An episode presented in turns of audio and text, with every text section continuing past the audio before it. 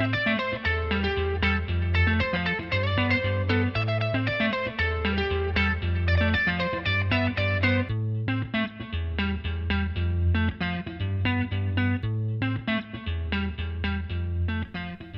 の番組は好きな植物とその他好きなことを好き勝手に話すラジオです。毎回植物の話とオーディオドラマそしておすすめの映画や本などの話をしていく3部構成でお届けしております。皆さんこんにちは。パリパリです。聞くボタに第30回目となります。今回のテーマは前半アガベの下場の枯れ込みについて。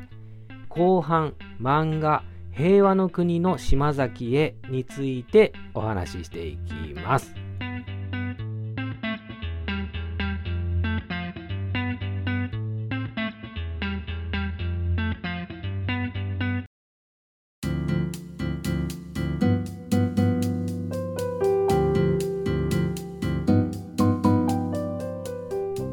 では前半アガベの下葉が枯れる原因についてお話ししていきます。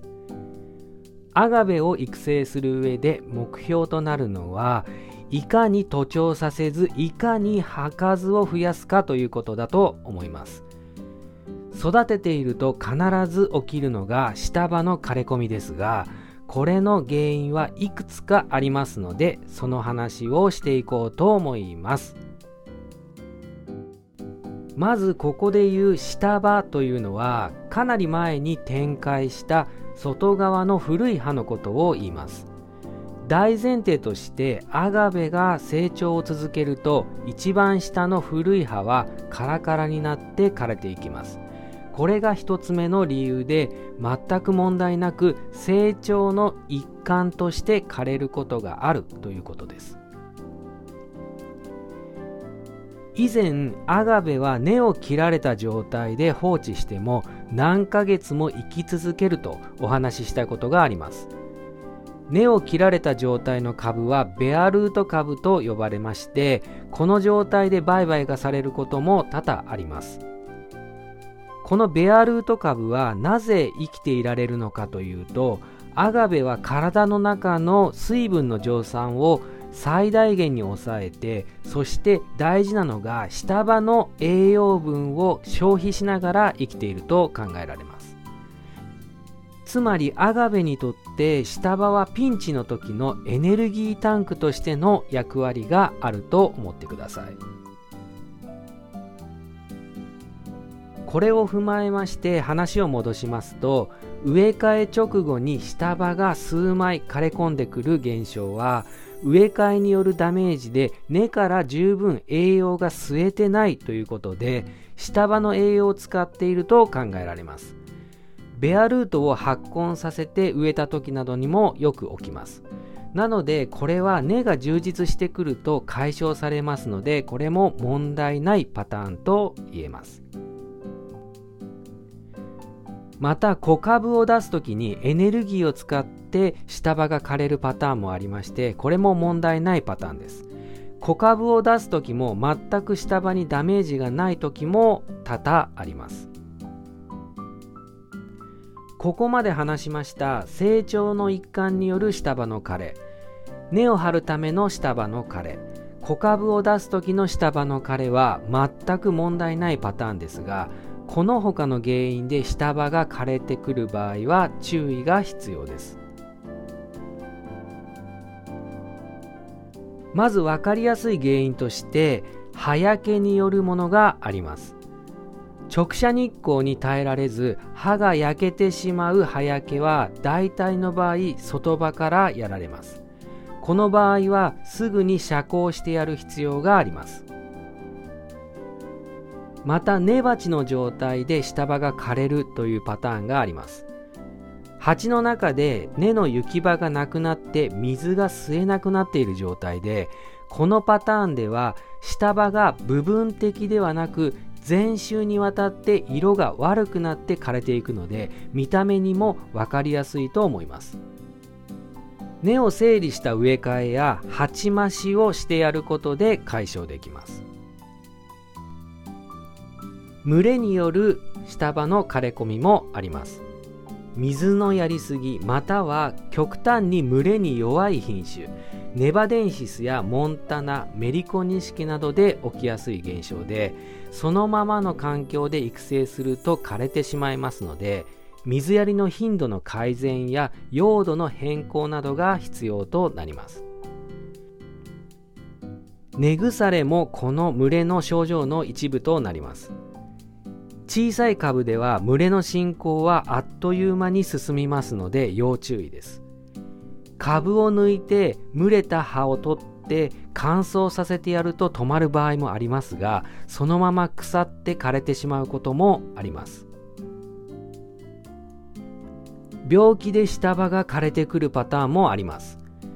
カビが原因のサビ病や炭疽菌が原因の炭疽病などは下場に限らず出てきますが放置すると枯れるため感染した葉を取って消毒や植え替えが必要ですが他の株にも感染することがあるため最悪の場合株の破棄を考慮しなければならない厄介なパターンです。消毒薬などの薬害によって葉がダメになることもあります。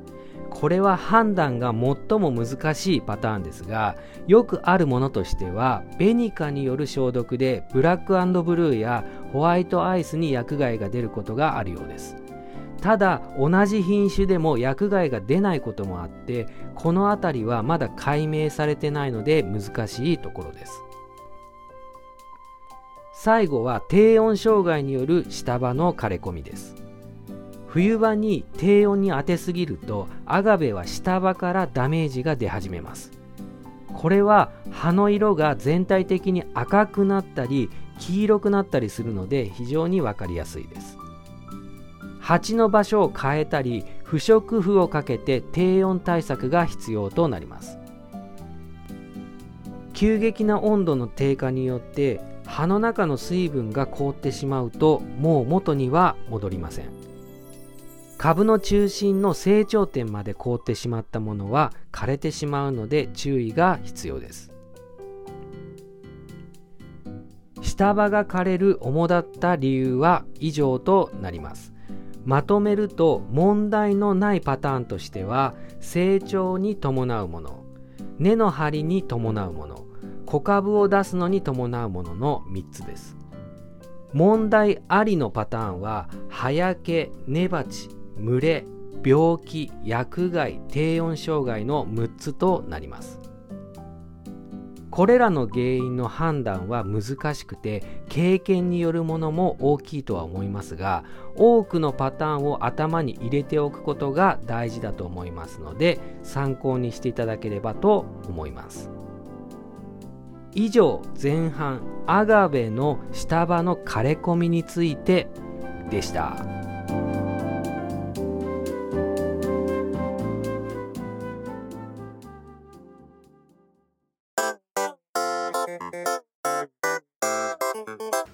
くぶた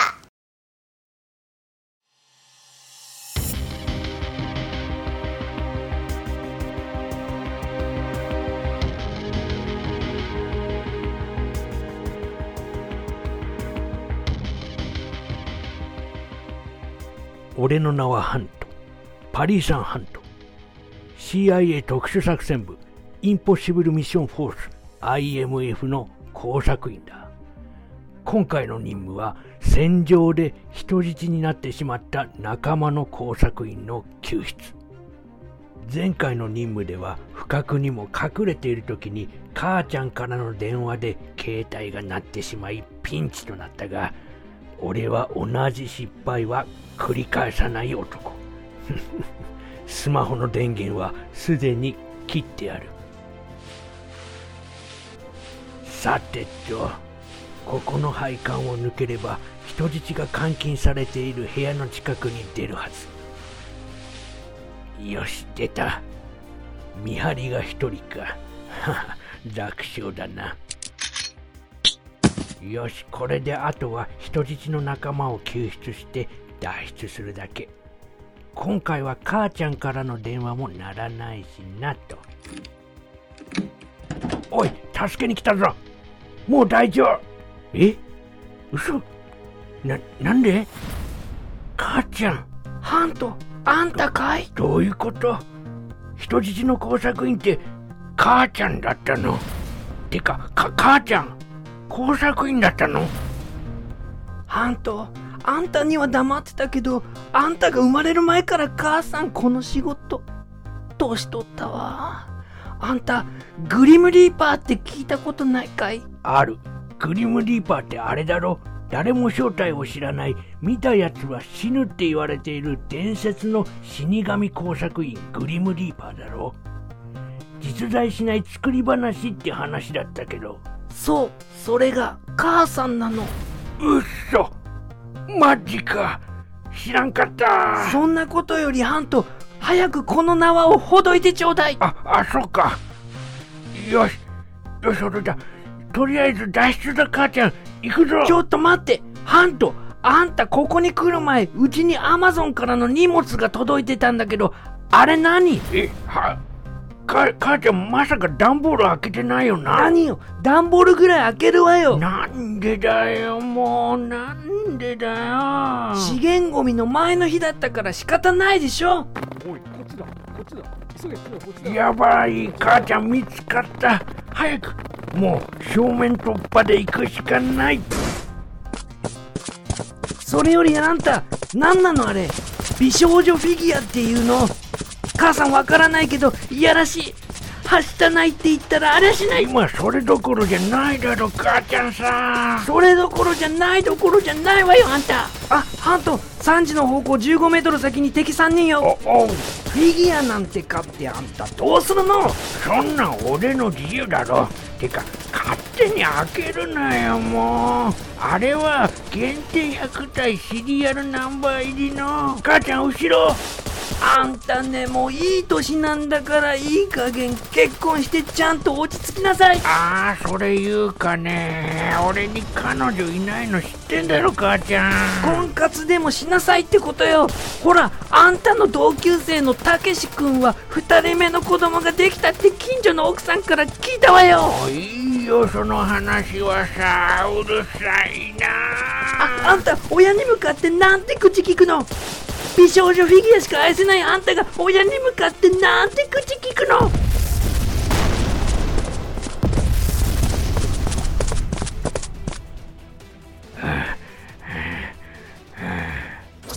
ミッションコンプリート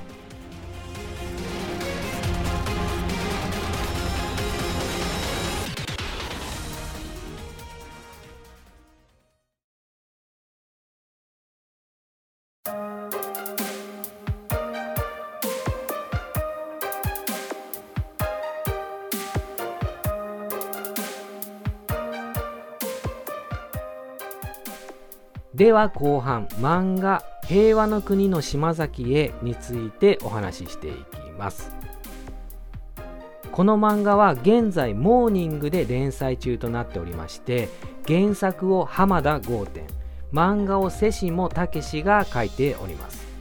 2022年から連載が始まりまして2023年8月現在単行本3巻までが発売されております。まだ3巻までということでおそらく物語は序盤です。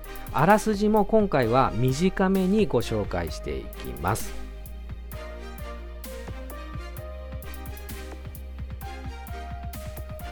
幼い頃経済解放同盟 LEL と名乗る国際テロ組織に拉致された島崎慎吾。殺害は免れたが徹底的に訓練教育を施され戦闘工作員となっていた。30年の時を経て組織から脱出に成功した島崎は故郷の日本に帰ってきた。ああだこうだして島崎はこの日本で平和な暮らしを手に入れることができるのかというのが簡単なストーリーです。主人公の島崎は細身で黒縁眼鏡姿で一見冴えない中年男性ですがその筋の世界では伝説的な工作員です。その日本人が半径100メートル以内に現れたら敵の生存率は2%と謳われるほどの戦闘のスペシャリストです。警察からは常に監視がつけられていますが平和な生活に馴染むために本人は不器用ながら日々努力をしています。漫画家のアシスタントと喫茶店のバイトなどをしながらの周囲の人々との交流が描かれていきます。1話完結の形式で物語は進行していきます。普通の生活を営もうとしている中でたまに出てしまう体に染みついた工作員としての行動のギャップが何とも面白い。初めて第1話を読んでいた時はそう思いました。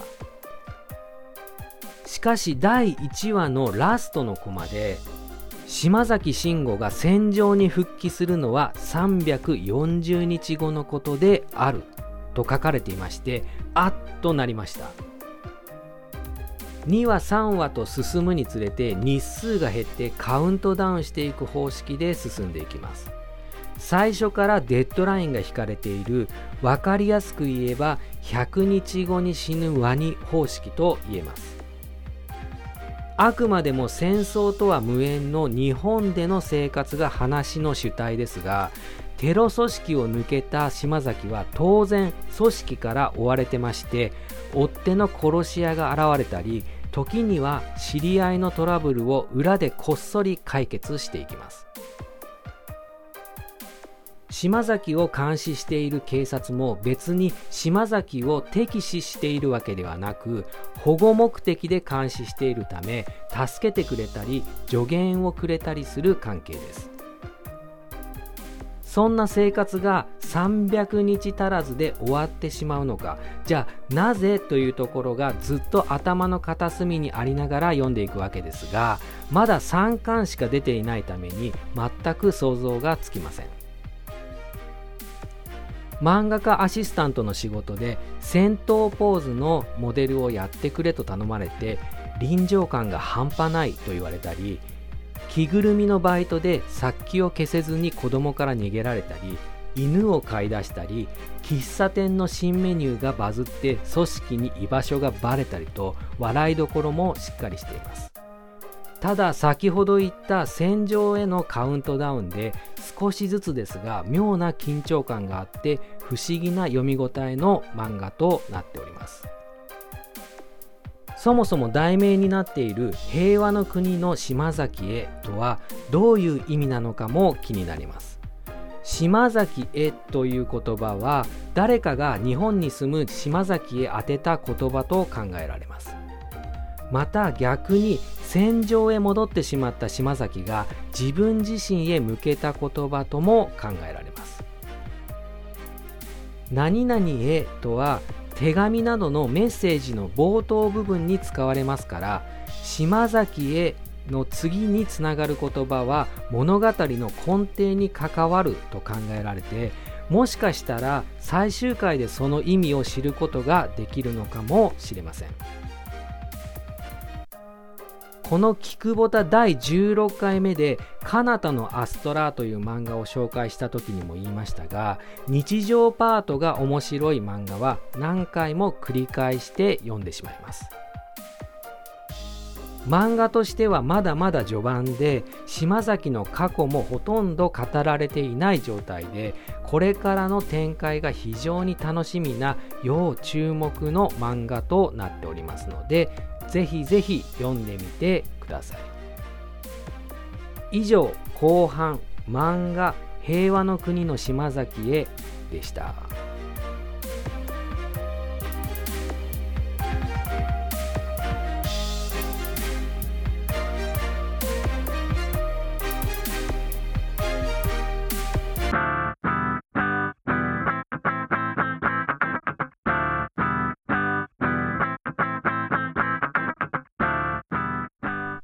今回もそろそろお時間となっております。